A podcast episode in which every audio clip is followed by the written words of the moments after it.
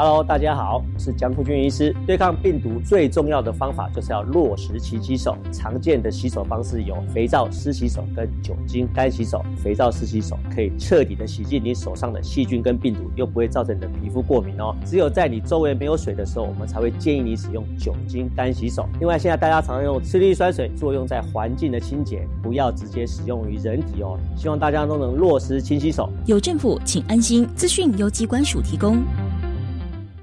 知性消费者在购买产品，更多的是看品牌名气来感性。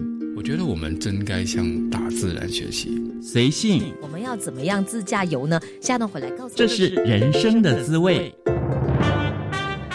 马来西亚 City Plus FM 优质节目，三月一号起在教育电台也听得到，请锁定每周三生活 in Design 时光下午茶，教育电台 Channel Plus 网站，带你一起品味人生。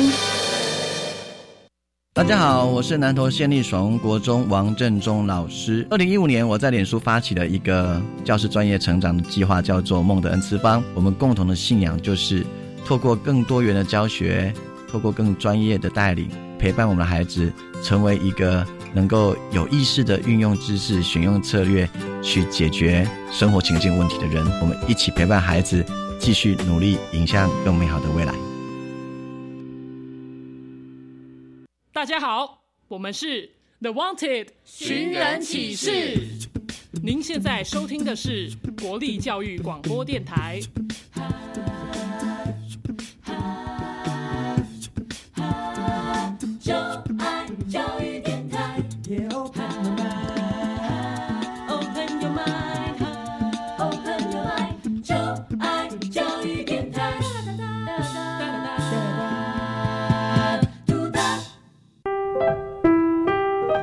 时段为重播节目，欢迎收听。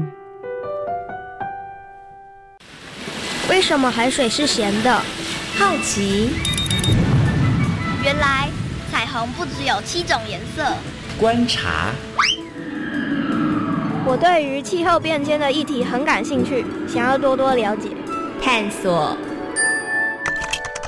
我想发明一种可以让我自动上课的机器人。创意。小发现，小发现，小发现，小发现，小发现，小发现，大科学。小猪姐姐制作主持。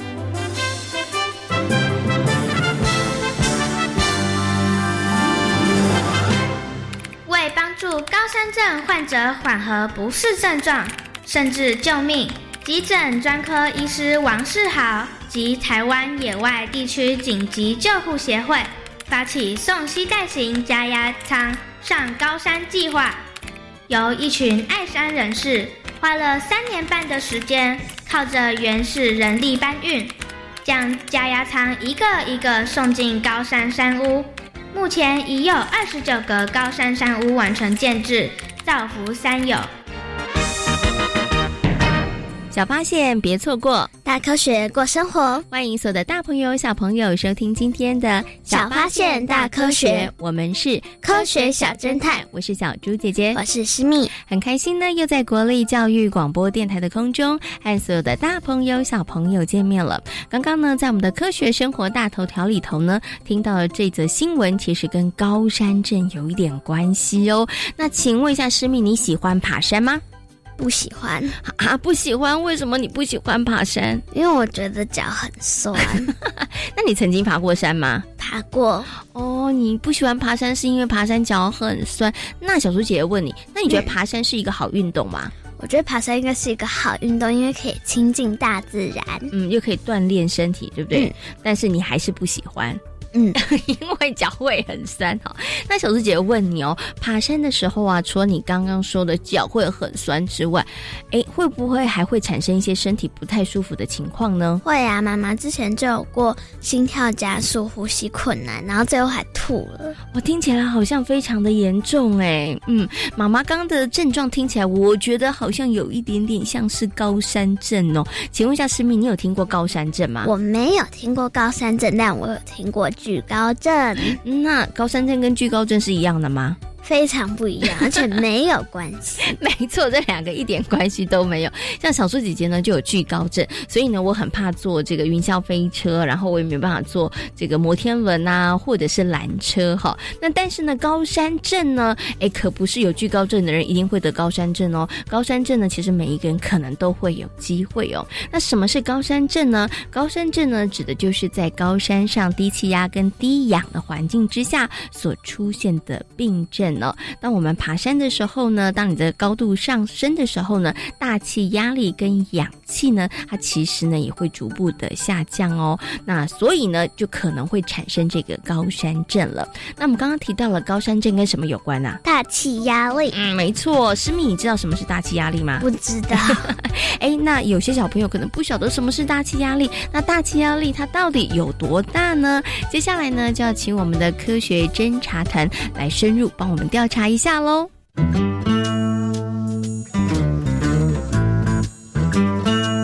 有问题我调查，追答案一级棒！科学侦查团。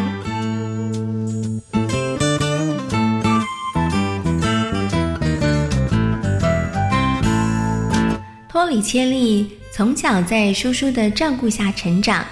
一六二四年。托里切利进入耶稣会学院学习数学和哲学。一六二七年，托里千利到罗马学习科学。之后，他研究伽利略的《两种新科学的对话》这本书，同时从书中获得了有关于力学原理发展的启发。伽利略先生真的是太了不起了，真希望啊有机会可以见到他。哈哈哈。会有机会的。卡斯特利是托里切利的大学数学教授。一六四一年，卡斯托利将托里切利刚完成的抛物线运动论文拿给伽利略看。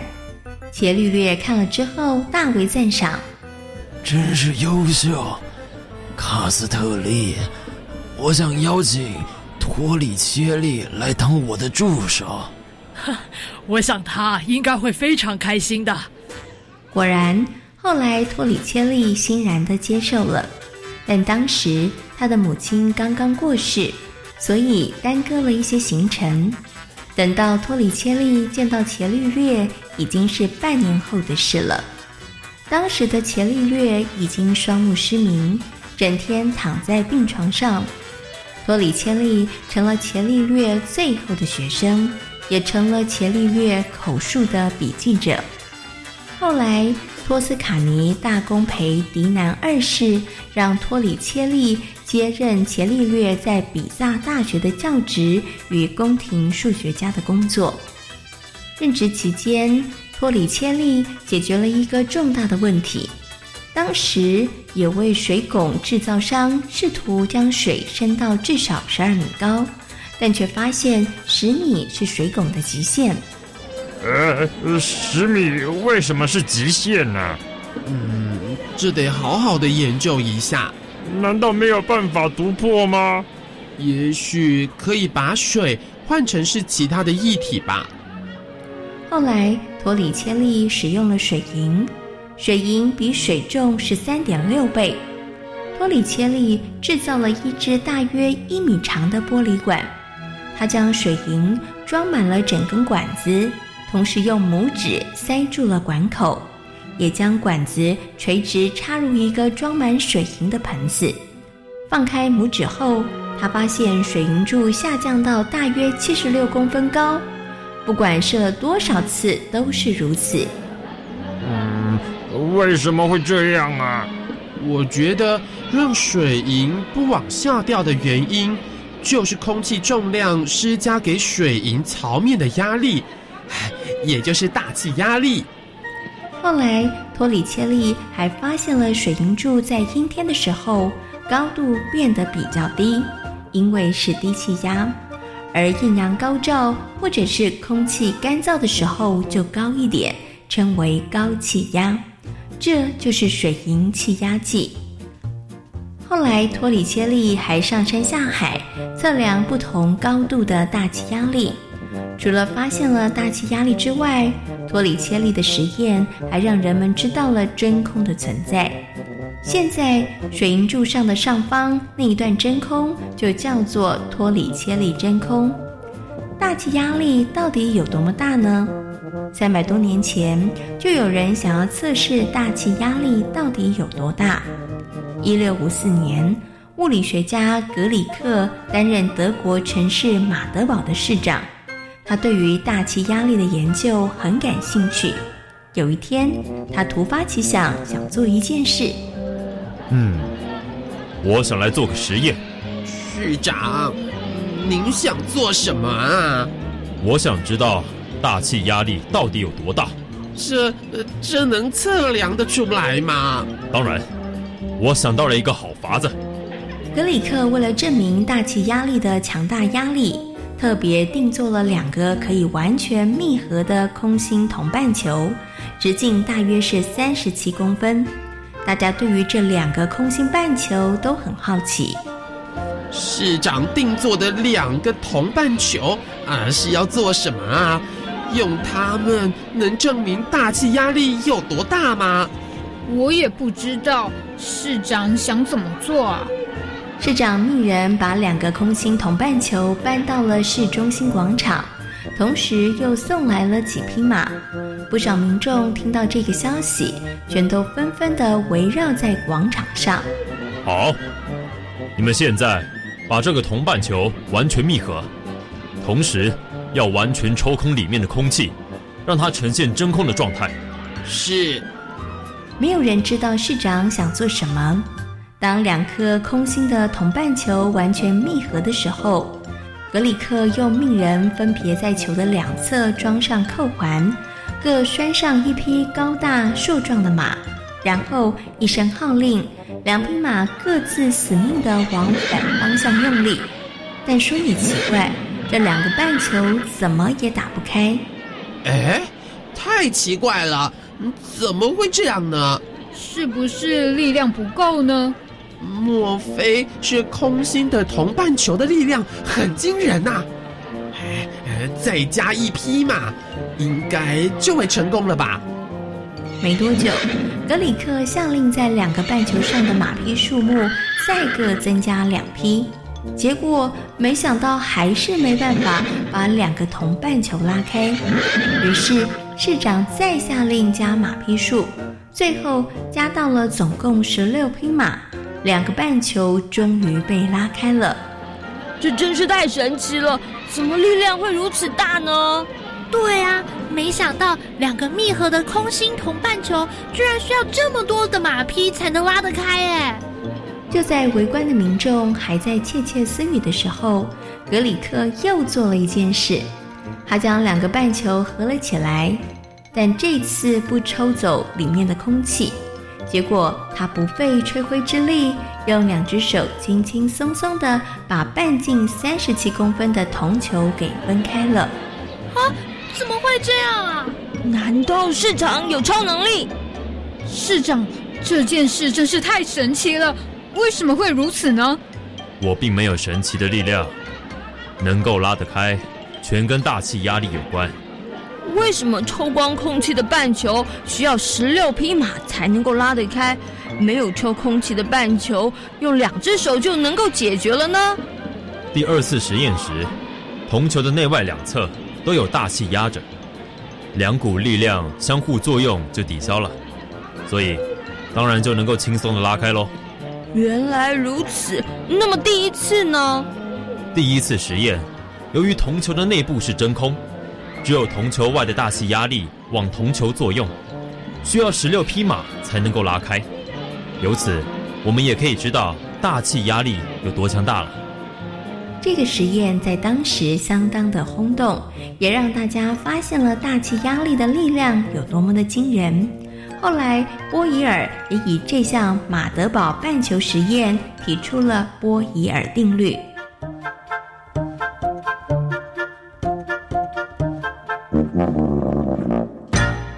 姐姐，我发现我们生活当中有很多大气压力的运用。没错，其实啊，我们不止在生活在大气压力之下，在我们生活当中呢，有很多的物品呢，也都跟大气压力有关哦。那诗密小猪姐姐问你哦，你在生活当中有没有用过那种橡皮的吸盘？有。你在哪里会发现？就是有一些肥皂都会用这种吸盘挂着。哎，没错，一个盘子，对不对？哈，然后或者是呢，有一些娃娃，嗯，对，旁边它可能就有这个橡胶的吸盘，嗯，然后呢，就往墙壁上一粘，这个娃娃就可以掉在墙壁上，就不会掉下来。对，那你有没有想过为什么它不会掉下来？不知道，应该是有大气压力吧？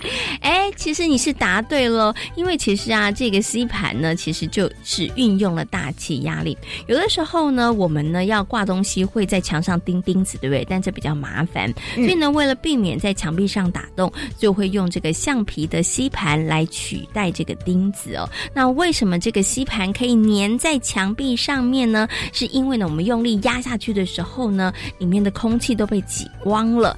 所以呢，哎，靠靠着大气压力，所以它就会粘在这个墙壁上面了哈。好，那除了我们刚刚讲的这个橡皮吸盘，它是运用了大气压力之外，在我们生活当中还有哪些事物也是运用了大气压力呢？接下来呢，就进入今天的科学库档案，为所有的大朋友小朋友邀请到了台中四育国中的周志伟老师，究极老师呢来到节目当中，我跟所有的大朋友小朋友好好来介绍大气压力，也跟大家来分享在。生活当中有哪些事物是运用了大气压力哦？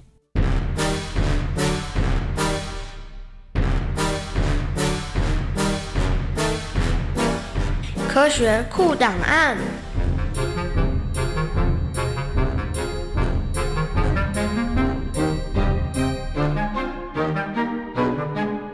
接下来呢，在节目当中要进行的单元是科学库档案。很高兴的呢，再次为大家邀请到了四育国中的周志伟老师。九九老师呢来到节目当中哦。今天呢，邀请九九老师来跟大家好好认识、介绍一下大气压力。Hello，九九老师你好。哎，各位同学大家好，我是九九老师。所以呢，我想是不是可以先请九九老师也跟大家来谈谈呢？这个大气压力到底是什么？它是怎么来的呢？嗯，好。那所谓的大气压力哦，其实就是大气的重量压在我们。身上面积上面的力，这个我们就把它称叫做大气压力。那你会说，老师，可是我平常就感受不到这个大气压力啊？其实从你出生之后就开始慢慢的习惯了这个大气压力。像平常哦，你可以去做那种一到一零一，或者是像到高雄的时候去做那种八十五大楼的那种观景台的那种直达电梯，很快的时候你会怎样？耳鸣。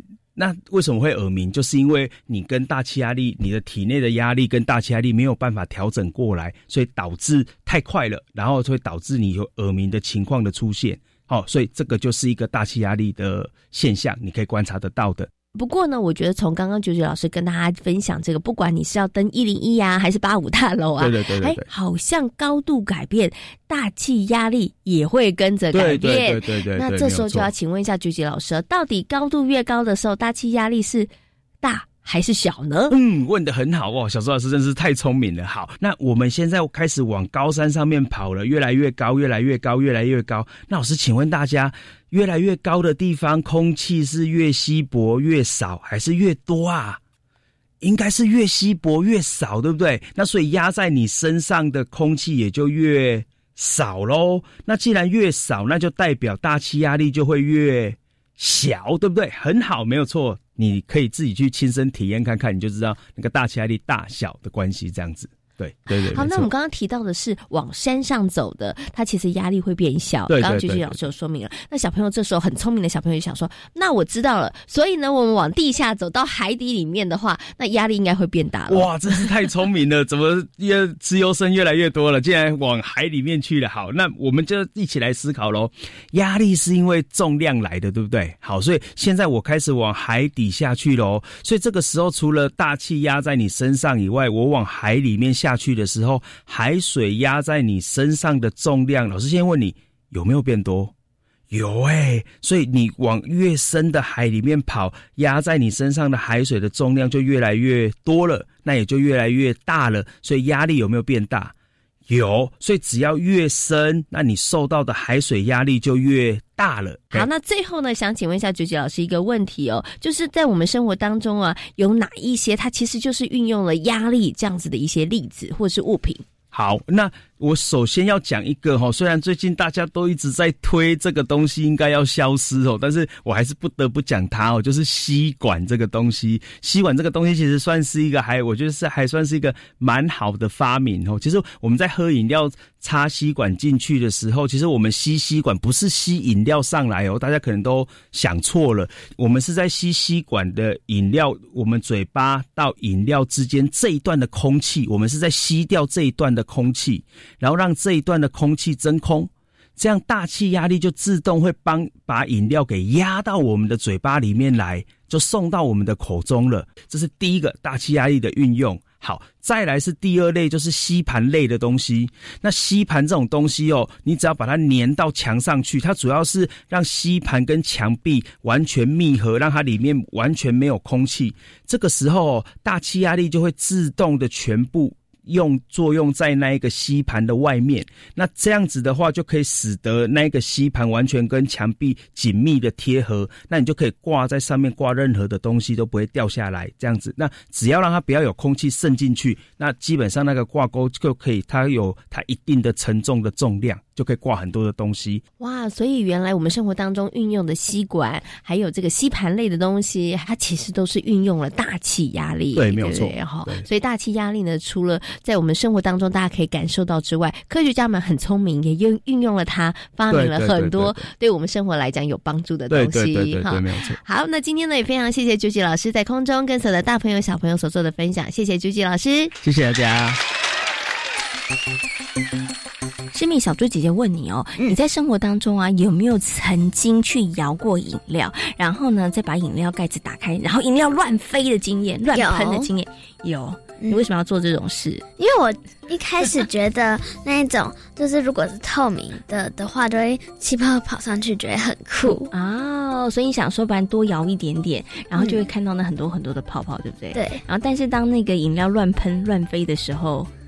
也觉得很好玩，对，也觉得很有趣。不过我要问你哦，你有没有想过为什么你乱摇之后呢？然后把这个盖子打开，然后里面的饮料就会乱喷，然后就会乱飞呢？应该就是因为。也有大气压力吧？哎，没错哈，因为呢，就是瓶子里面内外的这个大气压力不一样的时候呢，所以呢，它其实就会乱喷哦。那透过呢，刚刚九九老师跟所有的大朋友小朋友所做的说明之后呢，大家应该会发现，在我们生活当中，真的这个大气压力无所不在，对不对？而且呢，生活当中也有很多的发明，很多的这个物品，其实都是运用了大气压力哦。那压力呢，其实有大气压力，还有气压。还有水压，那么在生活当中呢，也有不同的这个运用哦。那我们刚刚呢，前面有提到了这个高山症哦，其实在登山的时候，你特别可以明显感受到这个大气压力的变化，因为高度不同，所以呢，大气压力也不一样哦。那登山的时候呢，除了要小心有高山症要预防之外呢，还有哪些要注意的事情呢？那我们接下来呢，就进入今天的科学生活，Follow me，来跟所有的。大朋友、小朋友一起来分享哦！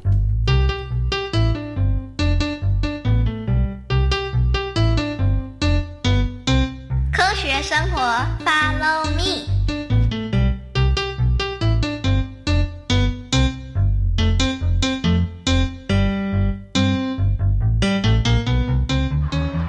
你们都觉得不好吗？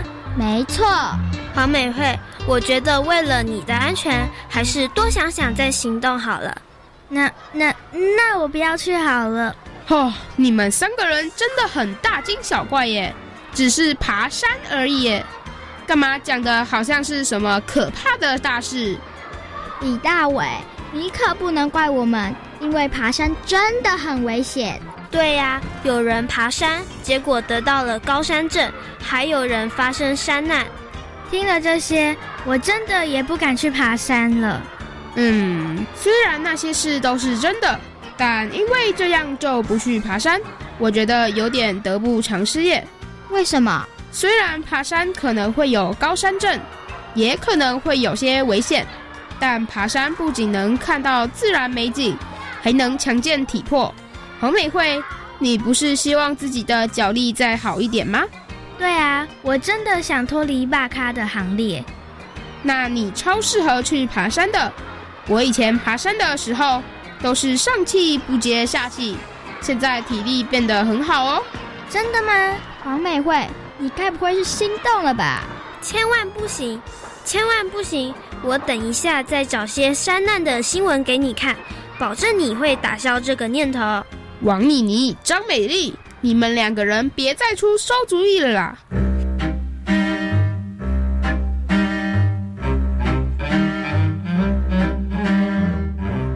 这次黄美惠的旅游小周记写得很好哦，我的建议不错吧？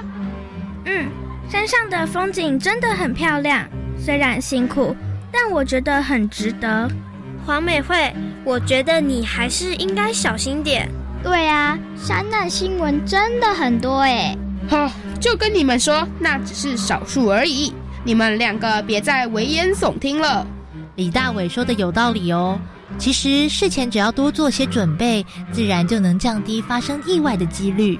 老师，那我们该怎么做？首先要请具有丰富登山经验以及责任感的专业领队带路，再来就是要多训练自己的体能以及技能，也要考量自己的身体状况来选择攀爬的登山路线。我懂，这就是量力而为。没错。另外，因为山区气候变化大。所以在出发之前，应该要注意天气状况，谨慎考量。如果天气不好，或是有台风来临时，千万不能硬要入山哦。老师，我们做好了准备，是不是就不会发生意外？嗯，没有百分之百的保证，因为在爬山的过程中，也得要小心翼翼。老师，我们要注意哪些事？首先，登山队伍不可以拉太长，也不要自行走新的道路，最好啊能依循前人所留下的标志记号行进。另外，因为山上的空气比较稀薄，在行进过程中应该要随时调整步伐以及呼吸，不可以忽快忽慢。还有，经过危险陡峭的路段，要特别留心注意。其实，只要把握住这些原则，就能快乐的爬山了。没错，爬山既能亲近自然，也能锻炼身体，一举数得。鼓励大家都可以试试看哦！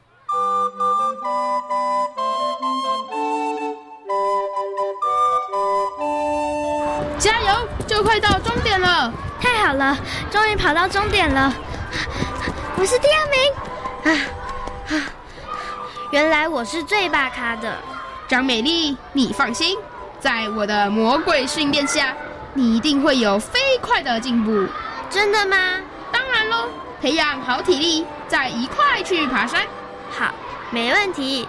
我真想看看黄美惠游记里描写的美丽风景，真的很漂亮哦。王妮妮，我猜你看到后一定也会很喜欢。真的吗？我现在就超期待。如果你们想爬山看美景，那我们得再努力哦。要怎么努力啊？再跑操场一圈？什么？我们才跑了一圈耶，现在还要跑？努力付出才会有收获啊！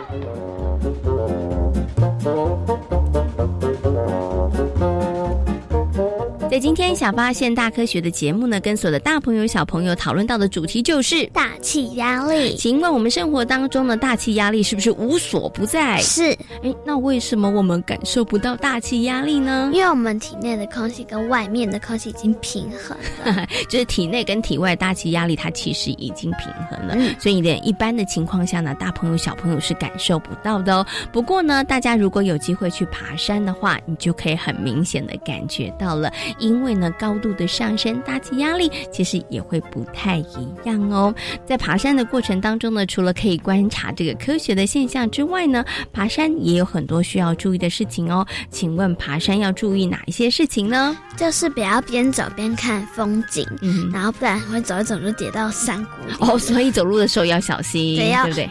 看的话要停下来，然后也不要跟那些。